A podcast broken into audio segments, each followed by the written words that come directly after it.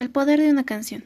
Esta historia trata de una gran familia, la cual vivía en Pensilvania, en una pequeña aldea llamada Bay, donde la madre estaba enferma y ella decidió pedir la ayuda de sus dos niñas, Nina y Dot, las cuales iban a hacer un mandado para su hermana mayor.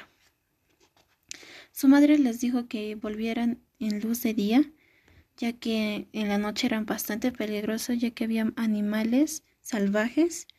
Eh, ellas al regresar estaban jugando y Dot se puso cansada, así que decidieron jugar.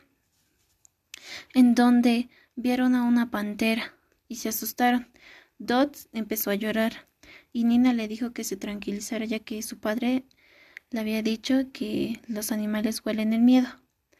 Entonces también recordó que los animales tienen miedo a las personas que cantan y a ellas les gustaba cantar. Ellas tenían que pasar por su lado de la pantera. Entonces decidieron cantar. Nina empezó cantando y su hermana le acompañó. Elevando la canción, la pantera se detuvo y las miró. Ellas siguieron su camino, pasando ya por el lado de la pantera. Entonces, ya caminando, sigue.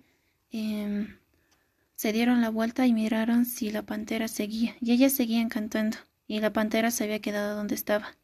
Su madre estaba preocupada, pero ya habían llegado y la madre les escuchó eh, en un canto melodioso de ángeles.